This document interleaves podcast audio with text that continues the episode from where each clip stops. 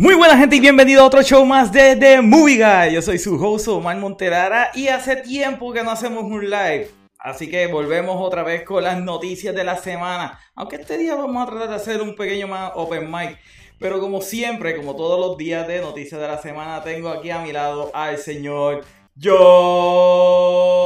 Ramos. Saluda John, que la gente está viendo en estos momentos. Es la que coño, espero que todo el mundo le esté pasando sumamente bien el día de hoy. Y antes de continuar, gente, recuerde darle like y share a este video. También de subscribe a YouTube. Así que vamos a seguir que este canal siga creciendo. Anyway, John, este, volvimos después de una semana. Esta semana ha sido un poquito hectic también para mí. Eh, me eché la espalda, por eso no pude hacer el show del jueves. Así que tuve más que un solo show la semana pasada. Yadi, ¿cómo te ha ido en esta semana? Pues, este ¿cómo te explico? Pues esta semana eh, he, tenido que acostumbrarme nuevamente a que volví, volví a la oficina de donde trabajo. Eh, pero ha sido, ha estado, como, es como uno, dice, uno se adapta rápido, pero al estar, o sea, al estar quitando, este, al no estar trabajando en casa y tener que pues, viajar nuevamente para para mi casa, pues como que un poco más tiring, o sea, uno llega un poco más cansado. Pero con todo eso se puede. definitivamente que se puede y que sí. Esto toma mucho tiempo, gente. Preparar estos tipos de shows toma un montón de tiempo y más cuando uno está trabajando. Anyway, saluda a Carlos Fines que nos estaba saludando. Recuerden, gente, que le pueden, ¿verdad? Pueden hacer sus comentarios, ¿verdad? Queremos tener un tipo de conversación, por eso es Open Mic. Eh, nosotros vamos a hablar de todas las cosas que han pasado esta semana, aunque no han sido muchas, John, aunque hemos tenido más cosas trágicas, ¿verdad? Eh, la noche de ayer este, murió este, Gran Imahara, que para los que no saben, pues él, era uno de los hosts de Mythbusters. Aquellos que, como yo, que veían BattleBots, pues también se hizo muy famoso en BattleBots. Y él era eh, eh, Supervisor o trabajaba para ILM haciendo efectos especiales y trabajó en las precuelas de Star Wars. Yo creo que es como que bien, triste, ¿verdad? El que Gran Imahara haya muerto y de la manera que murió fue bien sorpresiva. O sea, fue un aneurisma lo que le dio. O sea, que fue de la noche a la mañana. No, y este, para añadir también, pues las noticias, otras noticias tristes que yo pues hoy lo, lo mencioné, ¿no? este, John Travolta no ha tenido break en estos últimos años en términos de su carrera y en su vida personal, pero su esposa también nuevamente, este, su esposa pues falleció también en estos días. Eh, ella salió en Twins.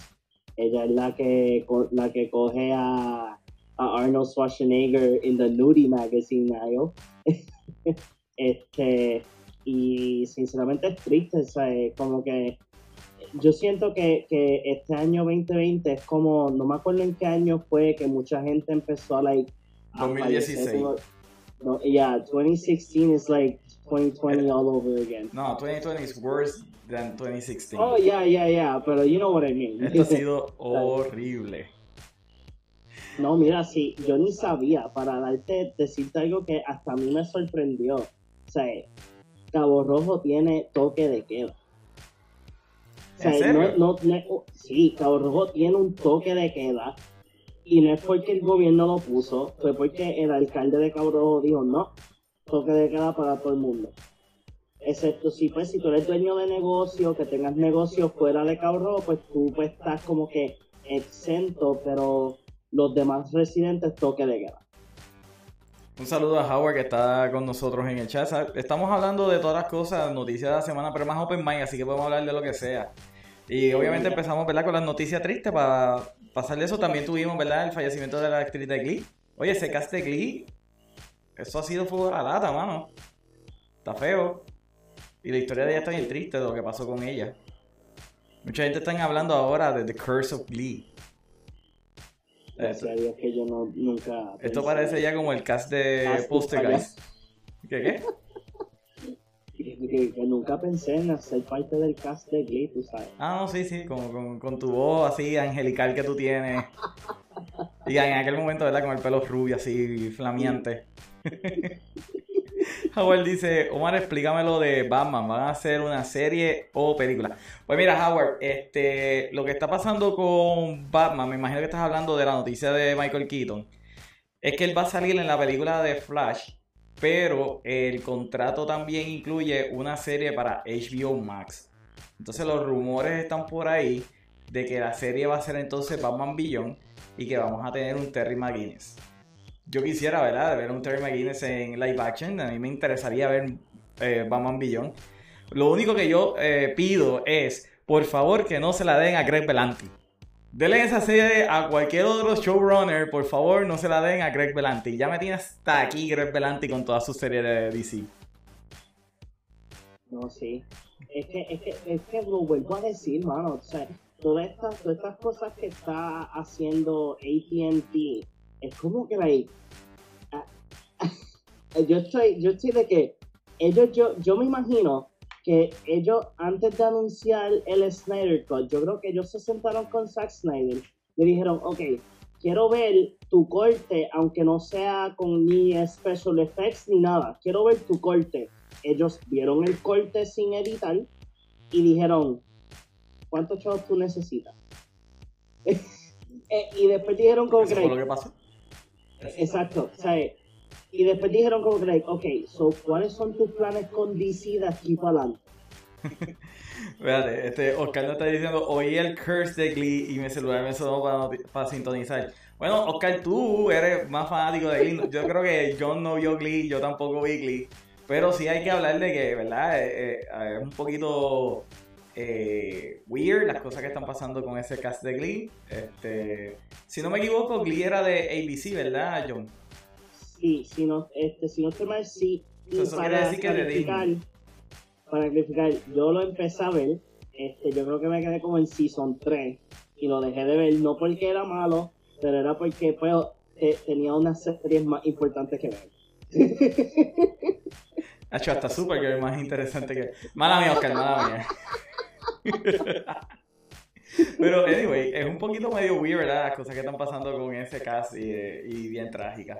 Así que, pues nada, este, ¿verdad? Este, ya empezamos con las noticias eh, eh, tristes, pero vamos a continuar con ¿verdad? las cosas más, más alegres. Mira, Oscar dice que no, que es de Fox. Pues está bien, es de Disney ahora, anyway. Ah, yo, creo que el Eh. curse, yo creo que el curse, el curse no es la serie. Yo creo que curse es, el, es, es- Mickey. Es Mickey. Eh, Debe ser. Eh, Santiago dice saludos. Saludos, Santiago. Carlos Fine dice que no le den nada afiliado de CW. Espérate. Que no se la den a nada afiliado a CW porque es, es caca. Es verdad. Definitivamente. La serie Batman Beyond no se la deben dar a Greg Berlanti. Debe de coger nuevos showrunners. Tampoco se lo den a los tipos de Game of Thrones. Aunque ya ellos tienen un. ¿Cómo se dice? Un contrato con Netflix. Que todavía no, ha salido nada. No ha salido nada. Eh, así que, no sé. Si tú fueses a ver una serie de Batman Beyond, John, ¿qué tipo de expectativas tú pondrías? Porque en mi mente, yo me imagino una serie de Batman Beyond más sci-fi que, que Grim and Dirty. O sea, yo espero ver una serie tipo Blade Runner, pero en ciudad gótica. Sinceramente, yo me espero que, exacto, yo espero que sea que sea como fue la serie animada, o sea, que fue más sci-fi y, o sea, que tenía de todo un poco, pero sci-fi era como que the main, el, el focus principal. Me gusta de que quieran seguir usando a Michael Keaton como Old Bat, porque esto sí todavía deja de que hay fe de que Ben Affleck vuelva a ser su Batman si va- vayan a hacer futuras like, películas. Bueno, En términos- rumores en son de que vuelve. Exacto, o sea, en términos de que, de que el Snyder Cut tiene que ser lo, lo, lo- el dominante, o sea, eh, Justice League que va a dominar lo que no hizo la, la primera, eh, la primera. Este, yo pienso que es como, like, como he mencionado en todos los episodios que hemos hecho. O sea, pa- a mí me huele que ATT ya vio el corte y ATT ya sabe qué es lo que hay. Y ellos dijeron, pues mira, Zack Snyder, este, perdona por lo que haya pasado en el pasado con los productores y, los, y toda esta gente del pasado. Queremos tener un clean slate. Por favor, tú sigue tu visión de DC. A, a mí me huele que eso es lo que está pasando. Yo espero que eso sea lo que pase. Anyway, eh, además de esa serie de Batman, eh, ellos dicen, ¿verdad? Que van a seguir teniendo a Ben Affleck, ¿verdad? Esos son los rumores de que se le va a volver. Y también de que obviamente la de Matt Reeves va a tener su trilogía, así que vamos a tener diferentes versiones de Batman. Ahora, John, algo, algo que salió es que Jay, ah, se me olvidó el nombre, ¿tú te acuerdas de This is the End? Este, um, Es que tiene un nombre bien raro. Pero nada, eh, es un actor. Él, supuestamente, él, había, él iba a salir en la película de George Miller, de. Batman Mortal. Digo, perdón, Justice League Mortal. Entonces él dice que él vio el traje de Superman y que ha sido su traje más eh, favorito de Superman porque tenía letras kryptonianas corriendo por ahí. Y esas, ¿verdad? Esas ideas las incorporó Zack Snyder en el traje de Batman v Superman. Porque el original de, de Superman no tenía letras kryptonianas. Ahora, yo, ¿verdad? Siempre se ha hecho estas películas animadas que a veces son como que script que nunca han podido realizar en películas y la hacen animada. ¿Qué tú te imaginas si hicieran la, la visión de George Miller de Justice League Mortal en animación?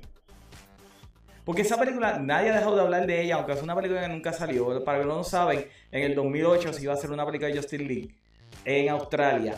Pero ocurrió el Writers Strike del, 2018, del 2008, lo cual puso equip- eh, producciones en hold. Entonces Australia cambió sus leyes acerca de taxes y cuando el strike termina, ya ellos no iban a ahorrarse el dinero que se iban a ahorrar por firmar en Australia, así que la, la producción completa paró. Que ahí Armie Hammer iba a ser de Batman. Iba a ser el primer Batman que iba a poder eh, virar la cabeza, by the way, antes de la película de Dark Knight. Así que, ¿qué tú opinas? Que hagan esa película pero en animación. Yo pienso que no es mala idea porque sinceramente, again, es algo como que ya hemos, ya los productores y los showrunners de, de Warner Brothers o de Warner Media ya hicieron tanto, la- le han hecho tanto daño a DC, tú sabes, porque estas últimas dos películas animadas que han salido de DC, que es um, eh, Justice League Dark, eh, ¿cuál es la, la última que salió? Este, Apocalypse War. No, pero. Apo- Sí, Apocalypse War. Apocalypse War. Este, o sea, y son estas películas que todo el mundo tuvo como que un high hope y critican, o sea, las películas pues las críticas no le la gente no le gustaron. Sea, sí, este, gente que pues que no sepa de las historias detrás de, de los cómics, pues parece como que, oh my god, yes, this movie was amazing. Pero los que sí hayan leído la- los cómics o saben bastante de el, el lore detrás de esos títulos, pues como que la gente va a saber, va a decir como que mira, no, la película, la película es, es mala. No tiene, no tiene contexto, no tiene like algo definido. O sea, yo pienso que si van a tirarse a, a, a hacer esa filmación, pues yo prefiero mejor que la hagan animada, puedan buscar voice actors o actores buenos que representen todos estos personajes y que haya alguien que esté en el en el mando en, en que sea un buen director ¿sabes? para que para que traiga esta No, animación tiene que ser. George Miller. Obligado tiene que ser George Miller. O sea, George Miller es el director de Mad Max. Él debería dirigir esa película, aunque sea animada. By the way, eh, Oscar nos dice que es que Batman Beyond es full sci-fi. Los villanos, uff, eh, Ink, Spell- Spellbinder, Royal Flush Gang, las nietas de Harley Quinn. Sí, definitivo. Si van a hacer una película, eh, una serie de Batman Beyond, es que hay diferentes maneras que la pueden hacer. Pero yo quiero que ellos se vayan full sci-fi. O sea, que sea algo que nunca hemos visto en televisión. Y yo creo que la estética de Blade Runner, yo creo que iría de la mano con el tipo de ciudad gótica que existía en las películas de Michael Keaton. ¿Verdad? Imaginándome así un futuro eh, medio steampunk. Yo creo que sería excelente, ¿verdad, John? Li- li- literalmente lo que yo estaba lo que yo iba a mencionarte ahora mismo era como que deberían de buscar el visual effects team que hizo Blade Runner Blade Runner 2099 No, definitivo. O sea, a mí realmente me gusta. Y sí, Melanie, Jay Ba- Baruchel, el- ese mismo. El, ese es el Este, flaquito, el bien flaquito. es correcto, grupo. sí. Sí, Eh, sí. Oscar nos dice, ese Rider Strike terminó de joder a 2 y Heroes. Mira, Oscar, eh, terminé de ver el primer season de, de Lost. Tengo que admitir que tiene muchas cosas interesantes. Y empecé a ver el segundo eh, y literalmente me quité en el primer episodio y el problema es que ya yo sé cómo termina Lost. So que todo este gran misterio que le están metiendo no me está llamando mucho la atención. Te- pero puedo entender de que el, el character development de cada personaje estuvo bien desarrollado. Este, hasta ahora Locke es mi personaje favorito de, la serie. ¿Tú viste Lost, este, John? Completa. Eh, no vi el último season porque alguien me lo spoileó. Y por eso. ¿Verdad que me te quieren quitar el quedé- fondo? Porque todo el misterio es acerca de qué significan los números, qué significa el monstruo de la isla, ¿sabes? ¿Qué es todo esto que está pasando? Y entonces para saber, ya yo sé que ellos están en un purgatorio, es como que, oh, well. Pero, pero lo que dice Oscar es correcto porque Heroes, Heroes teniendo un, un, ¿cómo es que se dice? Un setting tan bueno, este, sinceramente ese season final y fue horrible para season.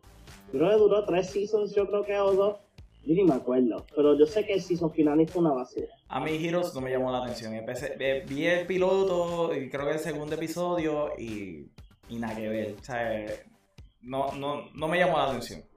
A mí, a mí por lo menos me gustó Heroes porque es, es lo que yo digo, o sea, cuando, cuando salen estas premisas de que las cosas están pasando en un setting de ahora, o sea, que en el setting de nuestro, de, de nosotros, o sea, en el mundo, o a mí me llamó mucho la atención por eso, este, que eso fue lo que, lo que like, me mantuvo. Pero después hicieron, pues terminó el season original de Heroes y después hicieron como un spin-off series que pues tenía muchas cosas de, de- del season, de los season originales y yo me quedé como que like no no no good Nah, déjame ver. Este, Carlos Fine dice Heroes, tan buena que iba y luego se fue la, al zafacón. Eh, Oscar dice que Batman Billón es igual que The Fifth Element. Hmm. Ok, la estética del Fifth, Fifth Element, ¿verdad? Porque eso es lo que estaba hablando acerca de la estética. Pues fíjate que no creo, porque es que la ciudad gótica que hizo Tim Burton fue tan diferente. O sea, The Fifth Element básicamente es Nueva York como existe hoy en día.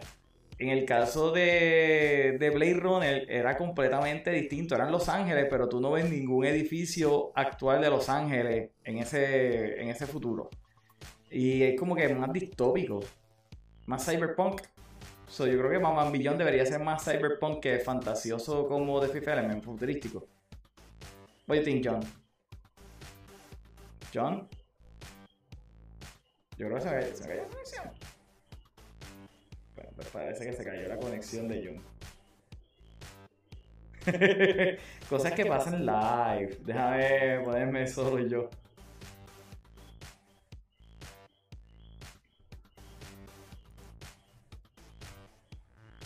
A ver. What happened here?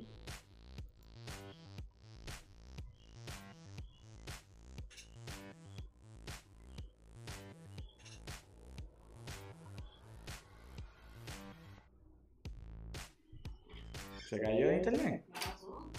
¿Se cayó?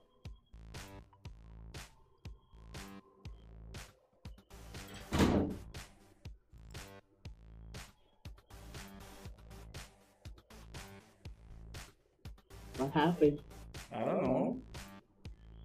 Yo tampoco yo dije se me fue el internet y después yo veo no el internet está bien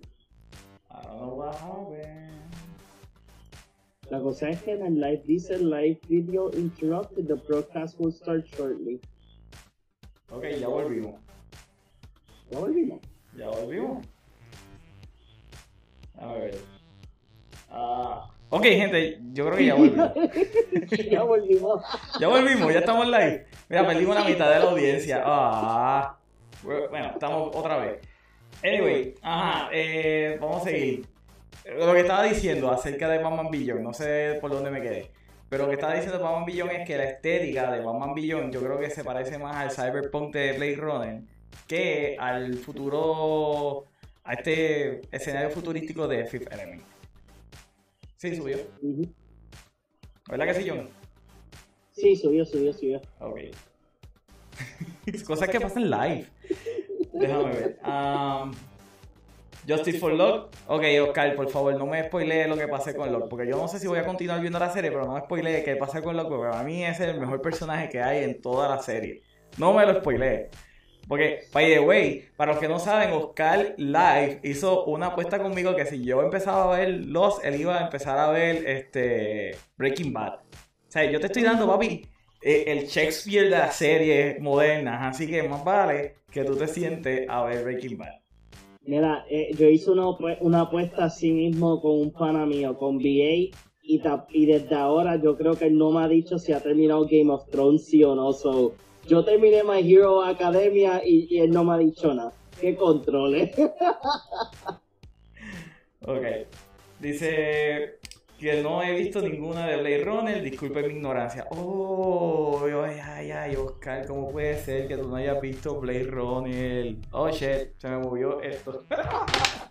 Oye, todo está saliendo mal hoy. Déjeme ponerle el lock. Ya le puse el lock a mi micrófono.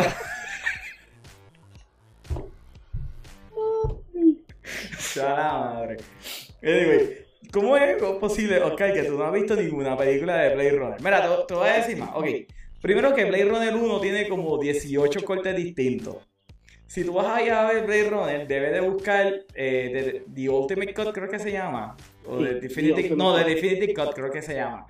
Que es la versión que Ridley Scott dice que es la más fiel a la visión que él tenía. Porque nuevamente el estudio tuvo mucho meddling. Aún así, como quiera yo digo que Blade Runner 1 soquea. Mala mía, toda la gente que le gusta Blade Runner, I'm so sorry. Para mí Blade Runner soquea. Ahora, Blade Runner 2049 me arregló una, pero una cosa ridícula. Yo nunca he visto una secuela que me arregle a mí la primera película, que haga que me interese la primera película. Y Blade Runner 2049 me arregla completamente Blade Runner la original. Full. Y yo he visto todos los cortes que hay de Blade Runner, porque lo he visto todo. Vi el teátrico, vi el Director Scott, vi el Ultimate Cut o Definitive Cut, como quiera que se llame. Hay como cinco cortes. Y realmente, lo que me arregló a mi Blade Runner fue 2049. Because it makes all the sense. Plus, te confirman lo que por muchos años eh, los fans estaban debatiendo acerca de Blade Runner. Que, by the way, la primera vez que yo la vi, yo, yo me quedé con esa misma opinión acerca de, de uno de los personajes, porque, ¿verdad? No quiero spoilerse a Oscar. Yo creo que Oscar debe de sentarse, ver Blade Runner y tener toda la experiencia full. Eh, hay algo con uno de los personajes que por 30 años fue como que un debate entre los fans. Pues la secuela lo confirma y yo creo que era bastante obvio de que esa era la- lo que había pasado. ¿Qué tú opinas acerca de Blade Runner, John? Yo, pues, este, para decirte algo, eh, antes de cualquier cosa, eh, tú suenas como si tú estuvieses en studio mode. Suenas con eco, por si acaso. Que yo sueno con eco. Sí, este, eh, lo acabo de verificar, Meli lo mencionó y puse el live y suenas con eco. No sé si yo también, so, a ver, A ver, y ahora. yo no, yo no, yo no sueno con eco, pero este, yo vi todos los cortes de Blade Runner porque um, antes de yo hacer, yo tuve esta idea, todavía mi página existe. Yo hice una página de hacer reviews y yo me acuerdo que Omar me había dicho, deberías de, hacer reviews de películas viejas. Y yo, ok, that's not a bad idea. Yo empecé con Blade Runner. Y igualmente yo vi todos los cortes que existen y me quedé con una conclusión igual. Yo lo mencioné en mi review, sinceramente la, la primera fue, es mala. O sea, no, no, no, tiene, no, no tiene nada. Like, es una buena película en muchos sentidos, pero tiene tantos plot holes que no importa qué corte tú veas, vas a quedarte con las mismas dudas.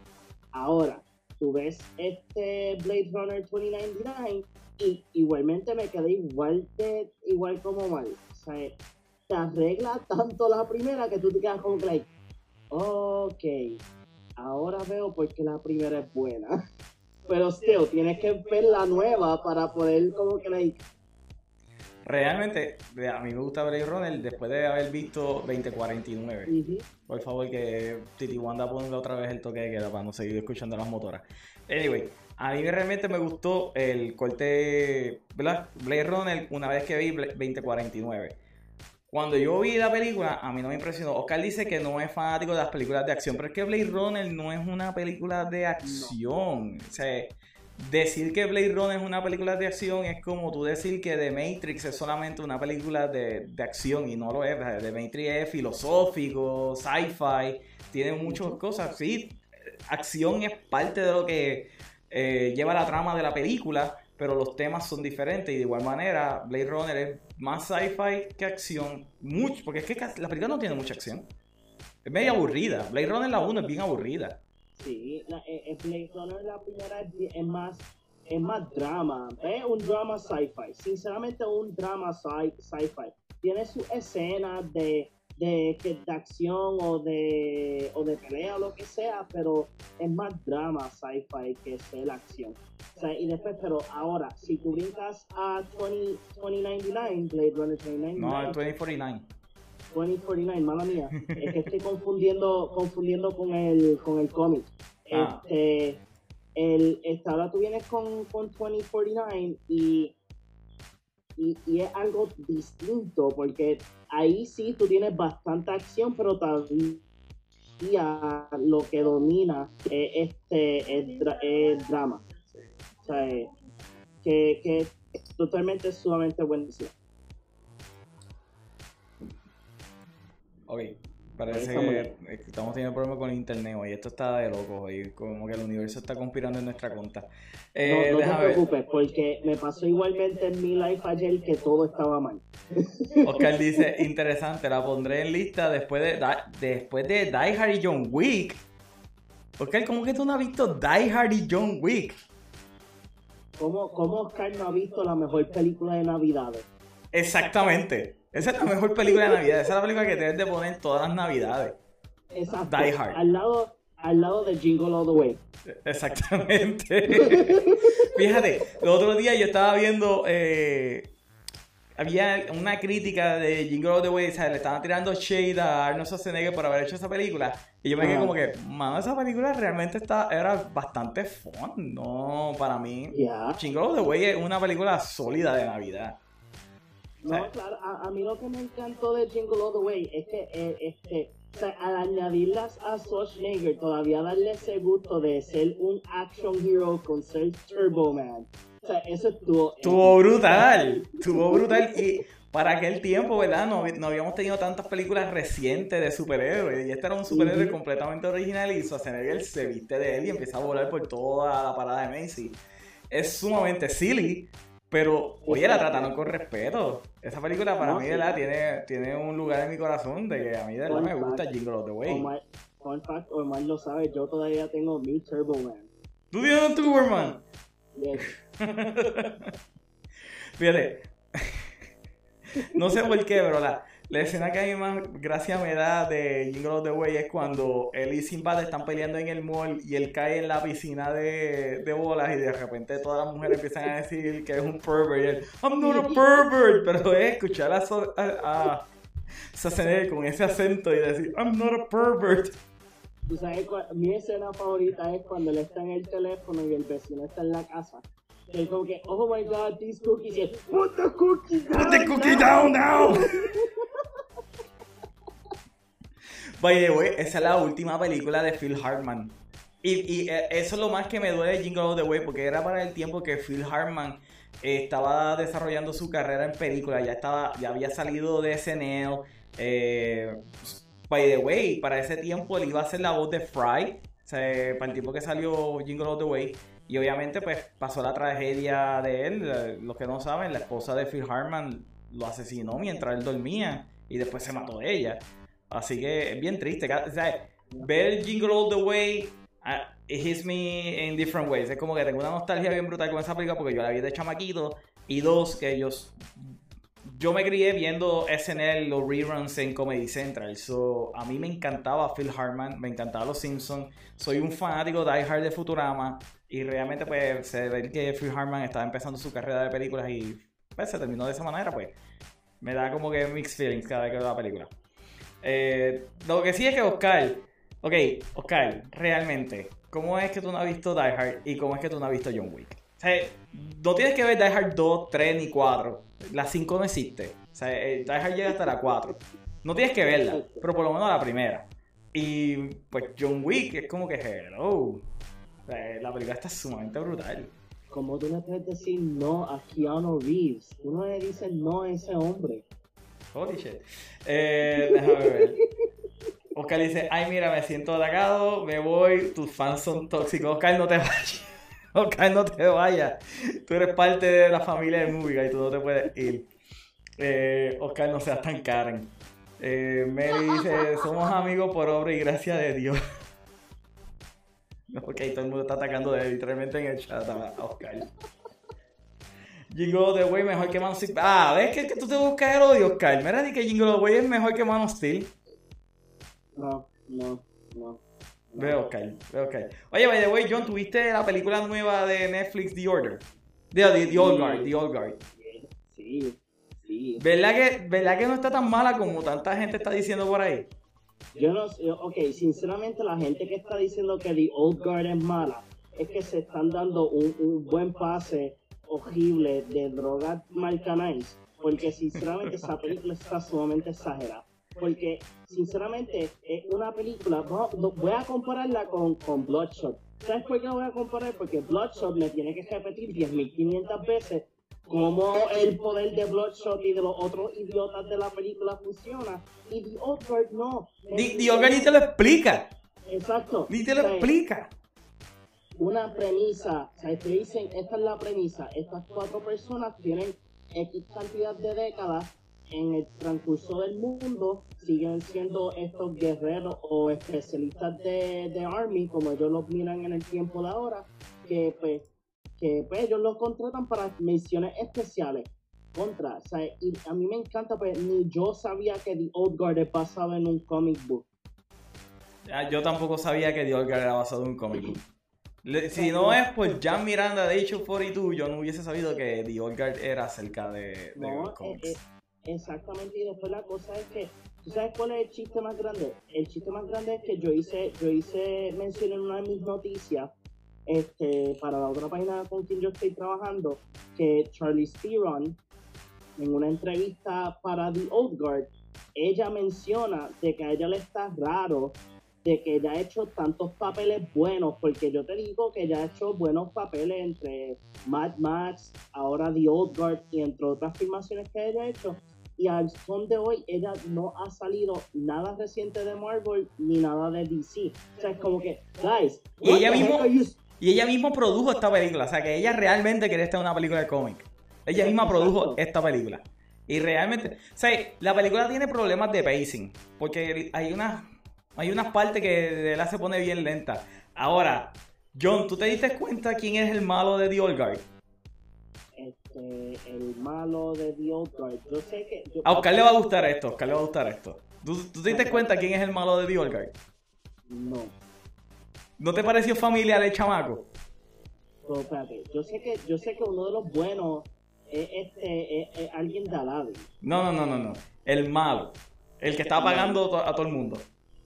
No. ¿Quién es? Él es Dudley. Él es el primo de Harry Potter. Él es Dudley. y realmente, ese chamaco ya por sí me caía mal como, como Dudley, pero ahora, vaya, voy a rebajar un montón porque está bien flaco. Está estúpidamente flaco. Pero en The Old me cae peor todavía el chamaco ese. Oh, sí, obligado. No, sí, yo hasta, yo hasta que no, hasta que no lo menciona, este, en, en uno de, yo creo que fue en el Open Mic de, de Campia, el, el dice, este, uno de los buenos de, de, los de The Old Guards, el, el que es de eh, el iraní, no, yo creo que él es iraní, o, o, sea, el que es de, de, esa área oriental, él es Jafar. Sí, el musulmán. Porque era... El musulmán, él es Jafar, yo me quedé como like, Es la barba. La barba tiene poder. Pues se ve bien diferente a como Jafar, porque como Jafar se veía bien inclenque y en esta película se ve más, más fuerte. Déjame, déjame verificar algo, porque Oscar me está diciendo que la última de Phil Hartman no es Jingle All the Way, que es Small Soldiers, y yo estoy casi seguro que no, que es Jingle All the Way. Ah, no, si es Small Soldiers me va a dar más dolor en el corazón porque a mí me encanta Small Soldiers. Pues Oscar tiene toda la razón, nuevamente, es Way. Digo, es, es la otra. Ok, nuevamente todo me está saliendo mal, porque me están llamando. Este día está el garete. Esto ha sido un show completo de bloopers. Esto debe tener un gag reel y poner, qué sé yo, Smokey and the Bandy de, de, de Dragon Music. Y tú no entiendes que no puedo hablar ahora mismo. No, sí, mira, sí, yo en el live de ayer, literalmente yo estaba hablando con la audiencia y uno de los de los de la audiencia le dio subscribe a, al canal de YouTube. Y mano, de la nada me salió una notificación tal persona le dio subscribe y yo. Pero es que, pero es que ese no es el, el overlay de, de, subs. Cuando él me dice, no, es que le di subscribe a tu canal de YouTube y yo. Espérate, Streamlabs me da notificaciones para YouTube también, what? Sí, no. Cuando todo quiere salir mal, todo sale mal. Eh, déjame un break. Oscar dice, les digo que no, que no soy de acción, por eso no la he visto, pero estoy abierto y no le digo no a ningún hombre. Ay, Oscar. Especialmente a Keanu Reeves. Eh, déjame, me dice, bien brutal, lo único lindo son los ojos, eh, el color de los ojos. Está hablando del chamaco que hace de Dolly. Eh, Carlos Fine dice, tenía un vibe raro como el ex Luthor de Jesse Eisenberg. Sí, tenía un, un vibe raro, pero tengo que admitir que le quedó muy bien el personaje. Lo llegué a odiar, realmente lo llegué a odiar, así que hizo un buen villano. Eh, me da vuelta diciendo, mira, no llamen que está en vivo. También es culpa mía por no haberlo puesto en el Play Mode mientras iba a grabar. Así que ya, todo salió mal en este live hoy. Pero anyway, a mí me gustó la película, me pareció sumamente interesante. Me gusta. Lo que sí me, hubi- me hubiese gustado ver de la película es como que una versión en el pasado. Porque, ¿verdad? Estos dos personajes eh, que son homosexuales en la película, lo que lo cool de ellos es que son cruzados. Ellos son cruzados, o sea, uno es un italiano yendo a las cruzadas a defender el cristianismo y el otro es un árabe musulmán que pues va a Jerusalén a defender entonces el Islam. Y yo creo que esa historia es un poco más interesante que la historia de la película. O sea, yo quería saber más, eh, eh, a ver a ellos dos, cómo fue su relación a todo el resto de la película. Ujú. Realmente No, pero tú sabes, una de las cosas que a mí más me encantó fue el final. Esos últimos 30 segundos, te, que tú te quedas como que, like, What? what? What? How? ¿Cómo pasó? Exacto. Vaya, güey, eh, yo no sé ustedes, pero yo, yo también me, o sea, estoy viendo un montón de cosas en streaming. No he podido hacer live, eh, perdón, este, hacer review. Tengo que hacer el review de Orgar.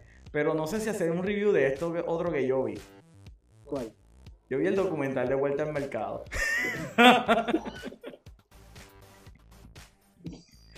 Mano, y tengo que admitir que el, el, el documental de Vuelta al Mercado está brutal. Está bueno. Está bueno. No está en mi lista, pero me tiene tentación de darle. No, no, no, mira, John, realmente es un documental. Tú vas a sentir hasta un orgullo patrio y todo ver la vuelta al mercado. Ok, ok, está bien, está bien. De verdad está chévere. Pero lo que yo no sabía es que el cuán influyente es vuelta al mercado en Estados Unidos eh, con los millennials. Oh, wow. Y eso, y eso es algo cool que trae el documental, que te enseña cuán vivo está la memoria de vuelta al mercado en los millennials hoy en día. Pues, este, yo ayer vi um, el, el episodio más reciente de Doom Patrol, ya que yo creo que esta semana sale el nuevo, y te digo que este episodio me dejó sin palabras de tanta acción y cosas que o sea, y estoy, este- estoy, yo ya yo lo he mencionado, yo no, yo no he leído Doom Patrol, yo ya yo le pregunté a, a Gile este, que me explicara cuál historia para empezar a leer Doom Patrol, porque me, me, me quiero saber más de la propiedad. Pero este episodio me dejó con ganas de sí saber más, porque holy cow, lo que pasa te deja estúpido. Yo voy a tener que, nuevamente, siempre lo digo cada vez que estoy contigo en live, tengo que ver Doom Patrol. Eh, dice Oscar, espérate, ¿de qué están hablando? Estábamos hablando de la película The Old Guard de Netflix, debes buscarla. O, eh, Carlos Fan le está diciendo lo mismo. Oscar, otra que tienes que poner en tu bucket list. Definitivo, Oscar, debes de ver eh, The Old Guard. No es perfecta, Oscar, porque realmente no es perfecta, tiene problemas de pacing, pero es bien entretenida. Y vas a ver a Dudley ahora como está ahora. Y lo vas a odiar más todavía. Que by the way, hay una parte en la película que ellos van a Surrey, England, y cuando yo veo esa escena, yo le digo a Melanie, ah, ahí es donde vive Harry Potter. So, yo no sé si ellos fueron a Surrey porque en el cómic dice que ellos van ahí o lo pusieron porque, wink wink, tenemos a Dudley eh, como el villano de la película. Eh, dice Oscar que el documental de Vuelta al Mercado lo hizo llorar. Eh, mira, en verdad, en verdad, sí, es un documental que touches some heartstrings, de verdad, John. Debería de darle la oportunidad, está sumamente cool. Y, mano, hay que hablar claro, al Mercado rompió un montón de estereotipos en, su tiempo. Y todavía, porque para colmo, ser así de grande en una sociedad tan machista como es la sociedad latina, y específicamente aquí en Puerto Rico, que a veces Puerto Rico es bien tóxico, hay que dárselo. Ahora, lo que sabe que me ofende del, documental, Oscar, digo, perdón, este, John, que te ponen la, todos los comediantes de Latinoamérica que se burlaron de vuelta en mercado, haciendo parodias de él. Pero no te pusieron a, a ay Dios mío, a este hombre, ah, se fue el nombre ahora, a Raymond Arieta haciendo de Wally. Raymond Arieta haciendo de Wally estaba bien brutal. Que vaya, güey, mi padrino era el indio, tabú. Porque Wally tenía un indio y siempre le estaba dando. Y ese eh, ¿Cómo era que se llama? Tabú. Pues Tabú es mi padrino. yo estaba como que, pero, pero ¿dónde está Wally? Wally es parte importante del lore de Walter Mercado. Así que está sumamente cool. De la de John Debray. Y otro, otro documental que yo vi, John, fue el de Galaxy Quest. ¿Tú te acuerdas de la película de Galaxy Quest o tú nunca la viste? Sí, sí, sí. Yo me acuerdo de Galaxy Quest. Ah, que sí. Pues hay un documental en Amazon Prime acerca del making de Galaxy Quest y te digo, ¿verdad? Yo estaba como Oscar con el de Vuelta Mercado, porque ese sí me hizo casi llorar. Porque Galaxy Quest fue básicamente una película de fans para fans. O sea, estos eran fans de Star Trek que decidieron hacer una película. O sea, es la mejor película de Star Trek que no es de Star Trek. Y de verdad que Galaxy Quest está bien cool. De verdad que Galaxy Quest está sumamente cool. Es una película que deben de ver, para la gente que no la ha visto, deben darle breas a Galaxy Quest. Mira, aquí, aquí en Rincón hay uno de, yo creo que de los pocos o de los únicos videos para alquilar todavía funcional, este, se llama Movie World. Y ellos pues este, se van a mudar de local. No es que no se van, a, se van a quedar en el mismo área, pero se van a mudar. Este, y ellos estaban, ellos tienen un sale de Blu-rays y de DVD.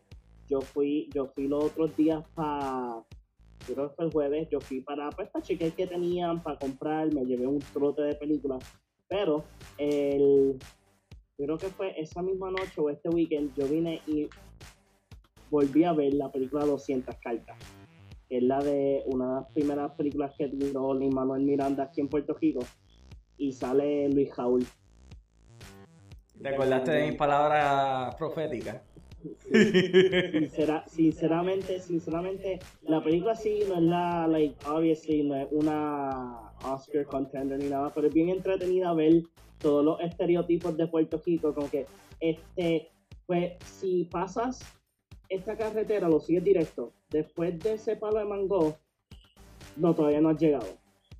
Cuando llega el palo de aguacate, vas a pasar a la izquierda, y después cuando veas el, este, esta casa azul todavía no has llegado. o sea, ver todos esos estereotipos chéveres de, de, de, nosotros, de nuestra isla, este, como que te deja pensar como que shit, o sea, esto, eso todavía pasa. pues en el documental de Vuelta al Mercado sale Lima de Miranda también. ¿Sabes? Porque acuérdate que cada vez que hablen de Puerto Rico, Lima de Miranda tiene que estar ahí. Porque ya es el de, él es el de facto Uber puertorriqueño que está en todas partes. Así que En todas partes. hay que verlo. Eh, Pero, pero me dio cosita, o sea, ver a, a Luis Raúl en la película, o sea, pues esa fue una de las últimas, yo creo que fue uno de los últimos proyectos que él, él estuvo antes de, después de fallecer. Y como que me dio cosas.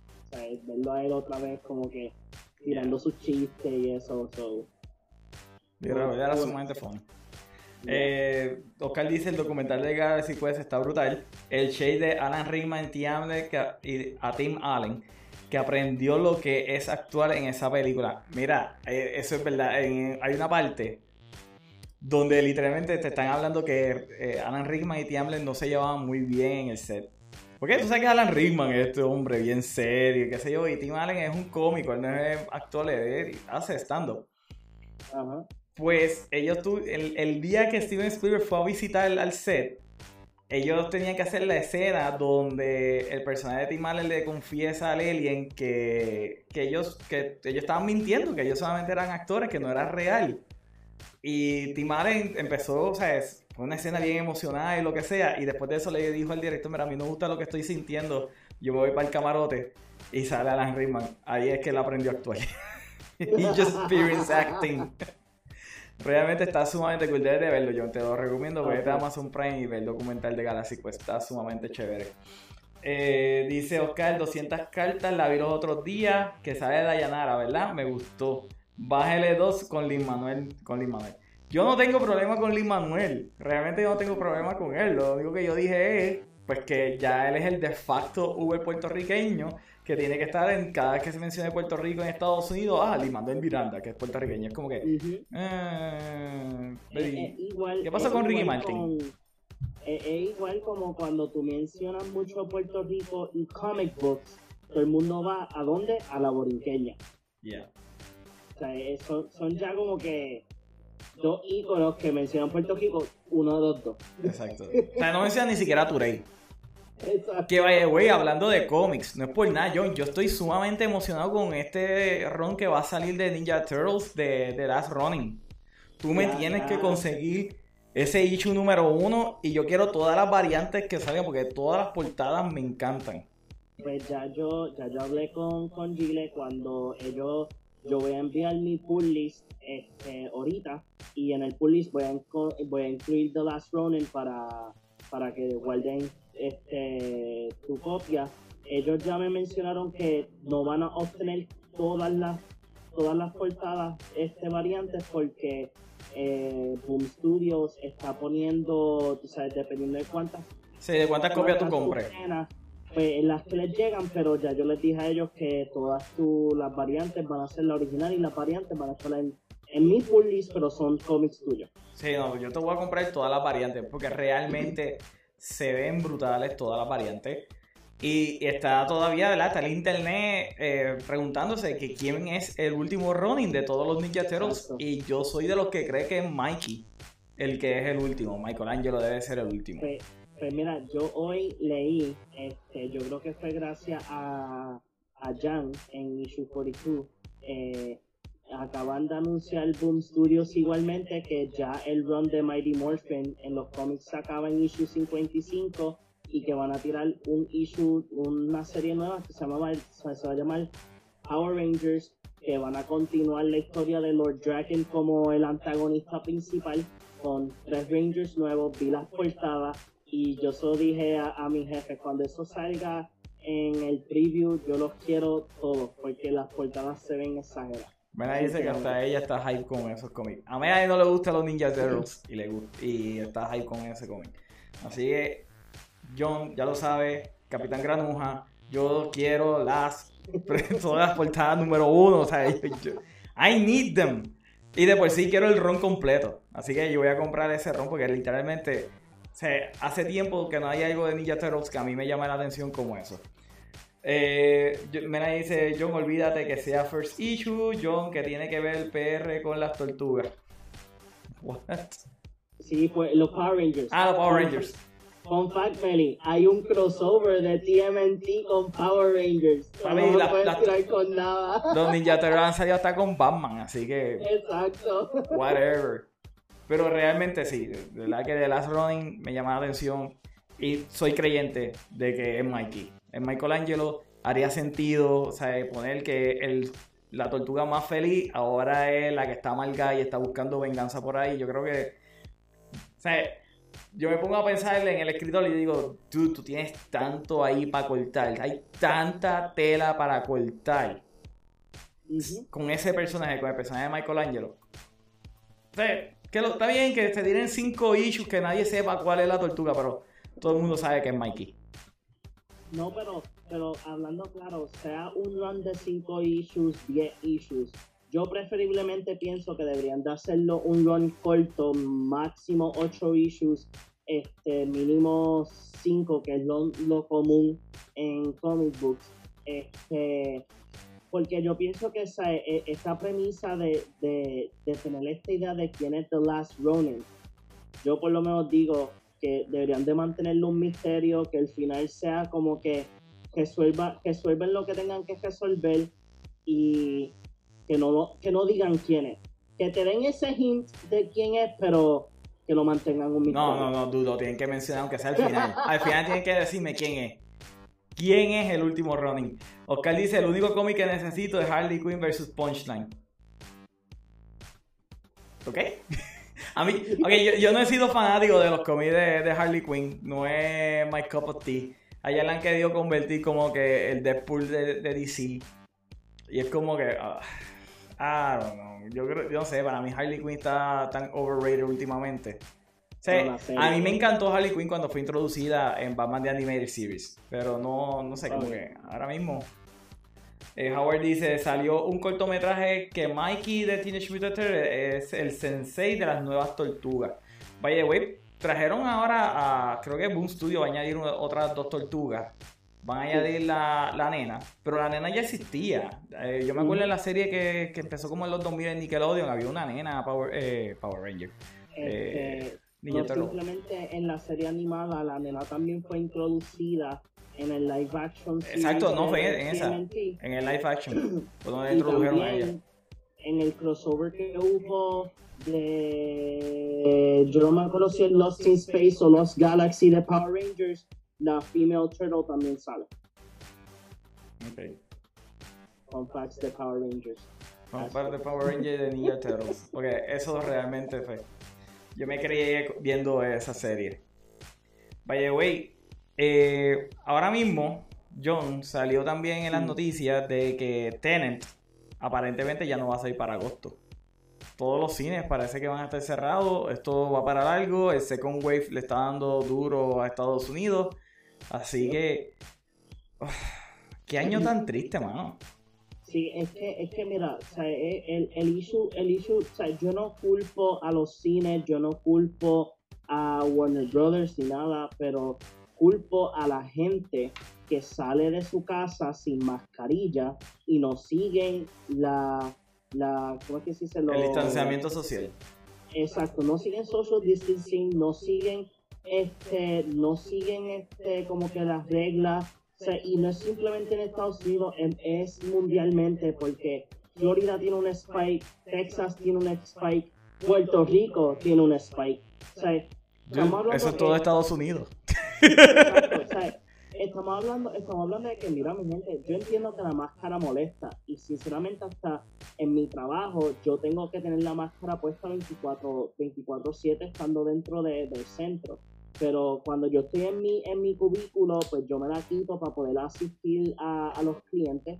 Pero cuando estoy hablando con gente y eso yo me la vuelvo a poner. Pero, again, cuando salgan, mira, no es, ¿cómo te digo? Mira, es puede que, ser que todo está abierto, pero no es que tú estés. No es que todo está normal.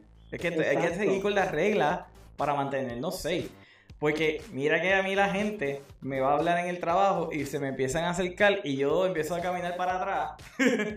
Entonces me miran como que si yo, como que, pero ¿qué le pasa a este? Y yo, dude, seis pies, yo necesito seis pies, yo lo voy a atender, pero yo necesito seis pies de distancia.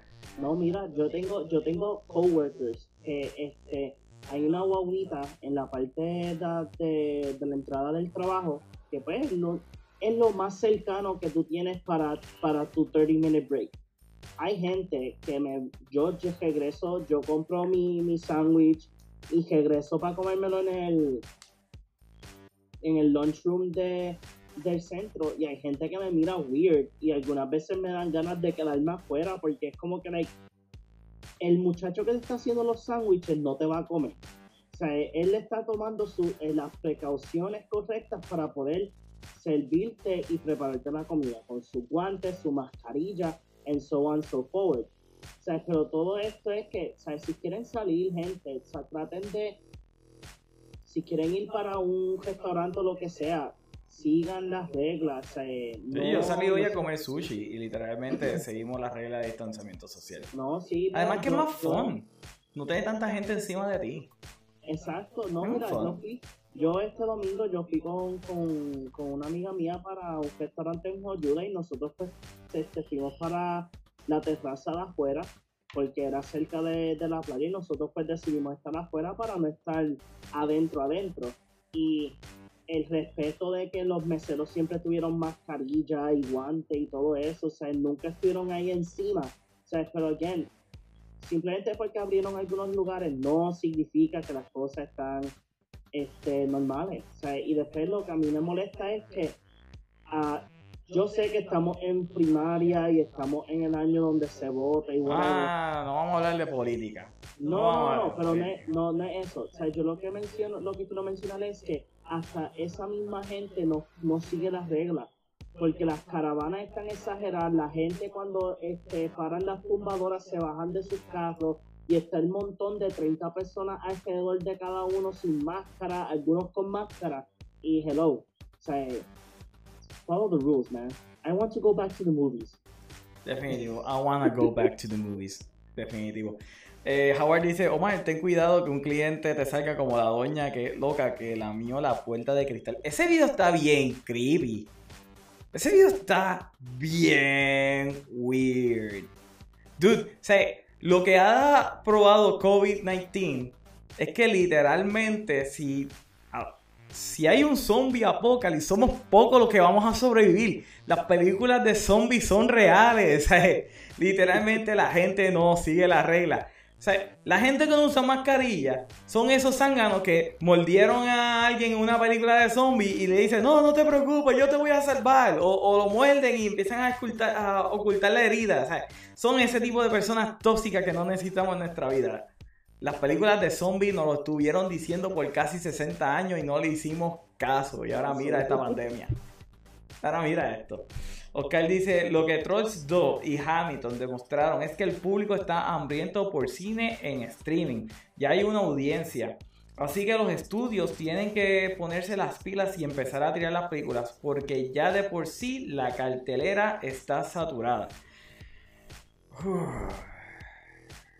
ok. Trolls 2 fue un éxito porque si yo soy padre de un niño de dos años que me está jorobando la existencia, créeme que yo voy a pagar los 20 dólares para que el nene se siente a ver la película nueva y se quede callado. Definitivamente yo lo voy a pagar. Ahora. Ok, okay, ok, mira, mira, John, es que es un arma de doble filo. ¿Cómo funciona? Mucha gente no sabe, ¿verdad?, cómo funcionan las taquillas. Yo sé que Oscar sabe. Pero mucha gente no sabe cómo funcionan las taquillas. Eh, el cine te vende una taquilla en 10 dólares. Por lo menos aquí en Puerto Rico. Son 10 dólares. Dependiendo de la película, los estudios pueden poner diferentes tipos de fee para eh, acerca del porcentaje de ese dinero con el cual ellos se quedan. Por ejemplo, un caso bien famoso fue cuando salió esa gran joya cinematográfica de, de Force Awakens. Disney le dijo a los cines que por tres semanas le tenían que dar el 50% de la taquilla lo cual es unheard of. O sea, usualmente es la primera semana se llevan el 50, luego la segunda semana bajan un 40, un 35, y así siguen bajando hasta que pues el cine básicamente se queda con, con un porcentaje mayor de la taquilla, pero ya la película es vieja, así que no tiene tanta gente que va a verla. Así es como funciona. Ahora bien, hay que ver cómo funciona en streaming, porque entonces en streaming, ¿cuánto, cuánto dinero se queda el estudio cuando tú compras o alquilas la película. ¿Cuánto tiene, ¿Con cuánto dinero se queda Apple, este, Voodoo, todas estas compañías que son, eh, ¿verdad? Para tú alquilar películas o comprarlas. Ahora, tampoco sé cómo funciona el método de Netflix, porque Netflix tiene una duda de cuánto, de 60 billones de dólares, porque Netflix tiene una duda, una deuda estúpida. Lo que pasa es que Netflix vale mucho más que su deuda. Eh, o sea, ¿cómo funciona?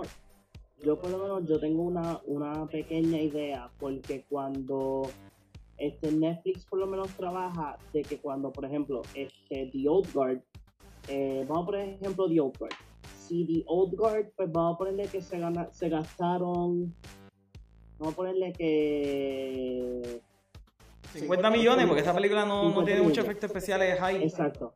Vamos a poner que gastaron 50 millones. So, en la cifra de Netflix, ellos cuadran por la, el número de personas que ven la, la, la película. So, si se gastaron 50 millones y vamos a ponerle que la película hubieron más de 50 millones de personas que la vieron, so vamos a ponerle que son 60, pues para Netflix es una pérdida.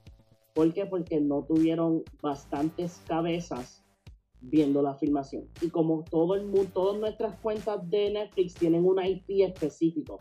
Eso no importa cuántas veces tú o yo veamos la película, nuestro view ya está. O sea, nuestro IP ya está puesto. Sí, es como YouTube con. Exacto. Con los views. Ahora, yo, este, una de las películas que yo estaba bien este motivado y pendiente de que saliera en el cine era Radioactive.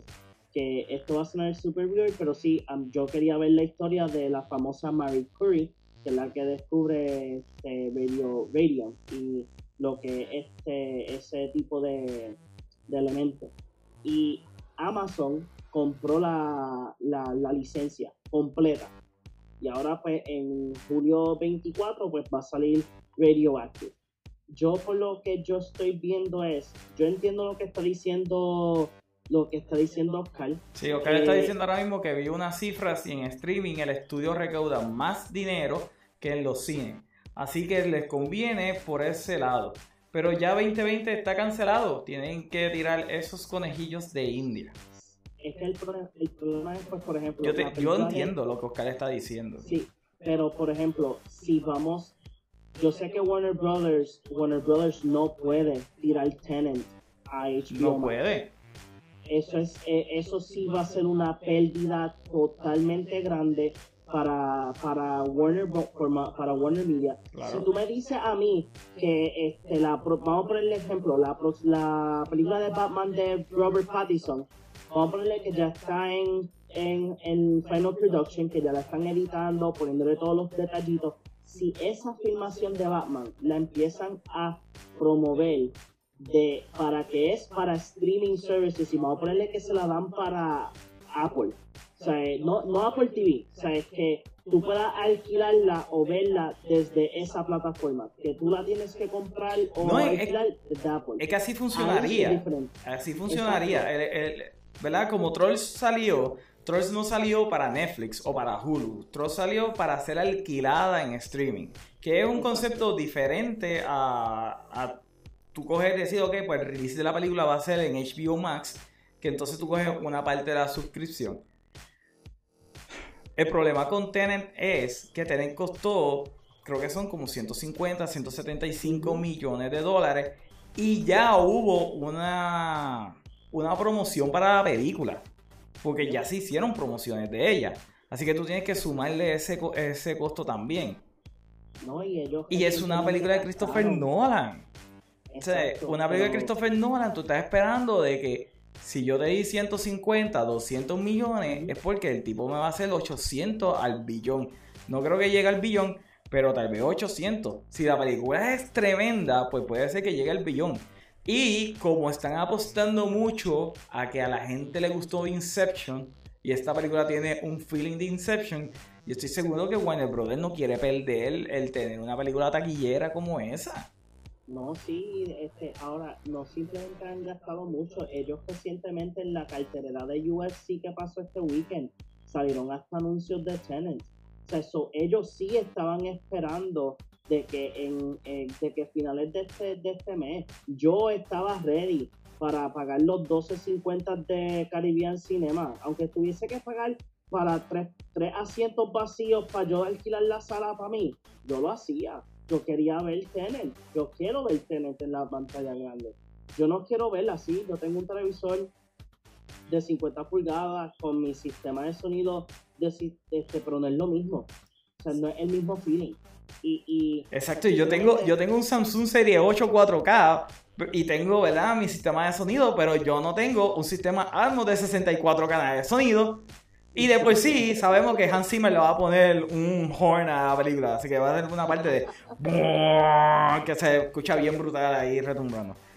Pero, yo pienso, yo estoy, yo estoy 100% con lo, con lo que dice Oscar. Eh, estamos en un, en un momento dado donde sí, los estudios deberían de empezar a considerar de que parte de sus filmaciones o películas este, sean, promo, este, sean promovidas o promocionadas por streaming, por, pues, para que tú las puedas rentar y ver. Porque mira, mira Scoop, Scoop hizo hizo bastante bien. Está bien, pero es una película animada. Y es una película que, ¿sabes? No costó 150 millones hacerla.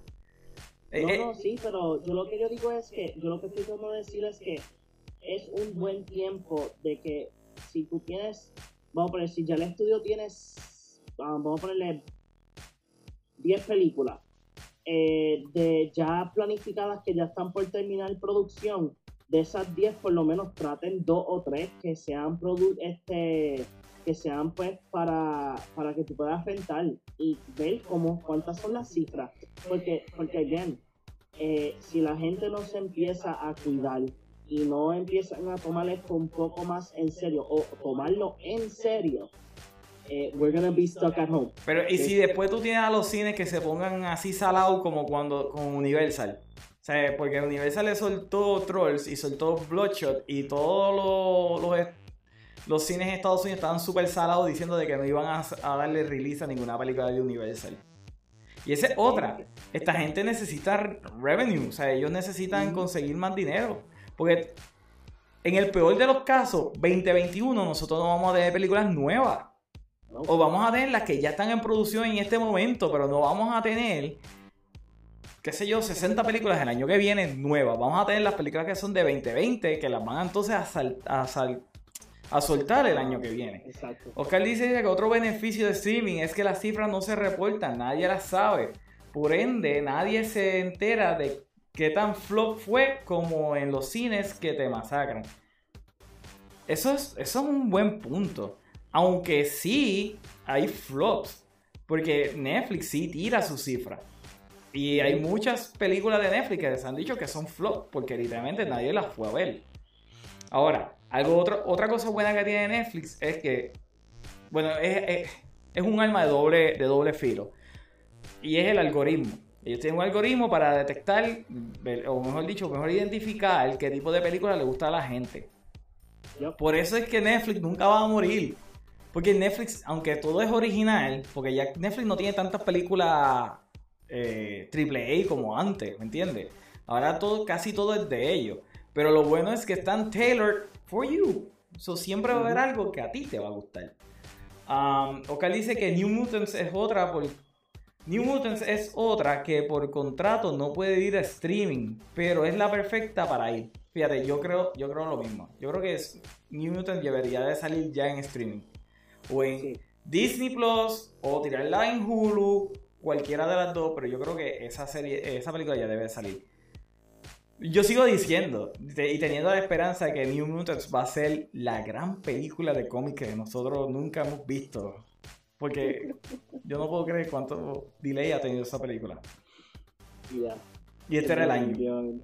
Eso sí, la promoción ha estado un point. Yo creo que todos los posters de New Mutants son brutales. El último yo lo quisiera tener acá atrás también. A mí me encantó ese último póster de New Mutants. Eh, Oscar dice, por más épica que Mulan sea, si va para cine será un flop.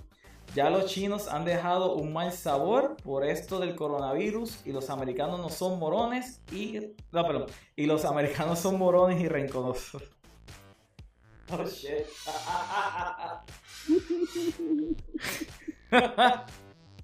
Ok, Oscar, you, win the internet today. Sí. ¿Tú crees, oh, oh, John, tú crees que los americanos no irían a ver a Mulan por culpa del coronavirus? A mí, pues, por culpa, o sea, por rencor de que el coronavirus se originó en China y que hemos estado seis meses aquí atrapados. ¿Tú crees eso? mira, sinceramente, yo espero lo que sea de los americanos. De, tanta, de tantos videos de gente estúpida que, que, que, he visto like, en, en Facebook de cómo la gente actúa. O y es como que like, ah, eso se la doy a Oscar. Sinceramente se acaba el internet hoy. Porque sí, yo, yo, yo sinceramente pienso que, que probablemente Mulan sea un flop por culpa, por culpa de esta gente. Por rencoroso, porque, ah, no, man- no estuviste encerrado. O sea, es que mira, este- esta es la cosa. Cuando, cuando estaba empezando, empezando toda esta loquera de, de, de la pandemia, yo vi una pequeña película que mucha gente este, no le gustó, pero a mí me encantó. ¿Cuál? Se llama Contag Contagion, Conta- Contagion, whatever. Este, Ajá. ah, esa película te enseña bien claramente que lo que está pasando hoy en día probablemente es lo que pasó en la película. Porque a todo hace sentido. Es que es ridículo, ¿verdad? Todas estas películas que te enseñan de cómo la gente se comportaría en una pandemia y todo el mundo dice, ah, por favor, la gente es más inteligente que eso. Y de repente, ah, nos damos cuenta que no, no todo el mundo es más inteligente que eso. Exacto. Déjame dar un break porque se disparó un poquito el chat. Ok. Melanie dice, yo espero que Mulan no vaya a streaming. Oscar dice, Netflix empezó a tirar sus cifras recientemente, pero los números exactos no tienen que reportarlos si no quieren. Pero como dijiste ahorita, necesitan revenue, sobre todo Disney, que ya están en camino a bancarrota. Oh, happy day, oh, happy day. Disney debería, de, ¿verdad? Ya que Disney necesita dinero, deberían de vender Star Wars. Por favor, véndanselo otra vez a George Lucas. Take it back. Take it completely back. Por favor, véndanselo otra vez a George Lucas. Ven ahí dice, esa movie promete más que todos los live action que han salido de Disney. Ven ahí dice, nah, algo que he demostrado a la gente es que Disney va por encima de lo que sea. Bueno, sí, porque ellos abrieron otra vez sus parques y la gente está yendo a los parques de Disney. Yup. Tendría... Oye, me lo tendrían que poner como a 50 pesitos y yo me atrevería a ir para allá. Pero papi, me compro la super máscara de estas de, de militares, Sí. antitoxina, full, ¿sabes? Las de Chernobyl. Exacto, y me voy full Chernobyl para allá, pero voy a Disney. que literalmente vean a un tipo de Chernobyl haciendo así en la, en las montañas rusas en la foto. Sí. Este, me dice hello, abrieron los parques y está la gente loca. Oscar dice eso y mil cosas más que tienen en contra de Mulan, por más que yo soy full Mulan supporter, con yo la vi en el cine y esa película es verbatim 2020. Oh Dios mío, 2020, qué año más difícil este, mano. Pero fíjate, vo- volviendo otra vez a lo de streaming, yo pagaría por ver Tenet. Pero real, o, mejor dicho, yo pagaría por tener Tenet. Si Tenet sale, Sí. a mí me gustaría pagar los 20 pesos y yo tenerla. Yo no tengo problema con pagar los 20 pesos y tenerla. Ahora lo que tengo problema es pagar los 20 pesos para alquilarla y verla en la casa. Y ahí es donde, ah, por eso es que yo no he visto Bloodshot. Porque mi problema con Bloodshot es pagar los 20 pesos para alquilarla. No, no, yo pago los 20 pesos en Voodoo y me quedo con la película y si me gusta la sigo repitiendo. Exacto. Yo creo que eso es más justo. Que by the way. ¿Sabes que los otros días yo me compré Total Recall porque tenía un bajón de ver Total Recall? La busqué en todos los streaming que yo tengo. La película no estaba. La compro y a los dos días Netflix la pone. Y yo, God damn it. Se que ahora está en Netflix. Pero nada, la tengo. Es una película de polvo joven. A mí me encanta polvo joven. Ah, to- to- Total Recall es, es- es lo mejor. Sí, porque ese. Ese reboot que hicieron como para el 2012, qué cosa más horrible. Qué cosa más horrible. Pero no van a Marte. Y eso acerca de un túnel. Es horrible. Es como que, ¿cómo tú cambias Marte por ir a Australia? What? Doesn't make sense. Exacto. Anyway. John, ¿algo más que tú quieras hablar de la noche de hoy? este, sinceramente lo que puedo decirle es, gente, usen sus máscaras y tomen todas las precauciones que tengan que hacer cuando salgan.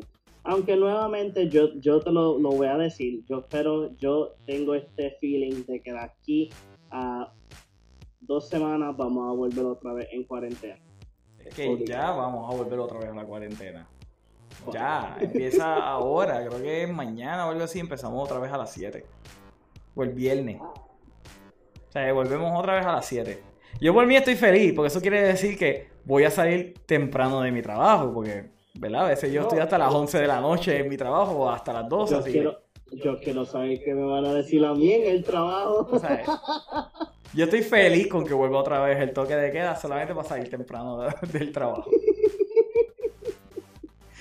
Ahora viene, ahora viene y mañana me dicen, todos los que estaban en work at home vuelvan otra vez con sus casas. Y tú, Anyway, John, dile a la gente dónde te pueden conseguir. Te pueden conseguir en todas las redes sociales como BigBoss117PR. Estamos de vuelta a todo. Y este estoy. Voy a hacer un poll porque ayer muchos me estaban pidiendo que hiciera like. Estuvo bien weird. Like, muchos de los viewers estaban diciéndome de que haga como que un podcast, pero no un podcast, pero de estos segmentos de que uno habla con los viewers, de tiran like este temas random y hablarlo así, yo pues estoy como que considerándolo, pero no sé todavía porque Magic the Gathering me está, me está sacando de, de, pues, de mucho tiempo porque el weekend que viene eh, voy a estar compitiendo en el evento de Red Bull On Tap International Qualifier para ver si puedo ir a la, a la final de Red Bull representando a Puerto Rico. yo espero que tú le metas brutal y que representes a esta islita y que salgas victorioso. Gracias, gracias. A ver, Omar Boss enters the chat. Vaya, vaya. Saludos, jefe, si me está viendo en estos momentos. no, mis jefes son cool, mis jefes son cool. Anyway, gente, y a nosotros ustedes nos pueden conseguir a través de todas las redes sociales como at The Movie Guy PR. Recuerden darle like y share a este video y darle subscribe en YouTube, por favor, denle subscribe. Además que estamos en podcast, así que pueden conseguir nuestro show en podcast eh, en todas las plataformas, estamos disponibles. Y le quiero dar muchas gracias a toda la gente que comentó en el día de hoy en el chat, porque realmente este ha sido un episodio bastante bueno y bien movido, realmente me ha gustado mucho. Así que esto ha sido todo por la noche de hoy, nos veremos en la próxima, bye bye.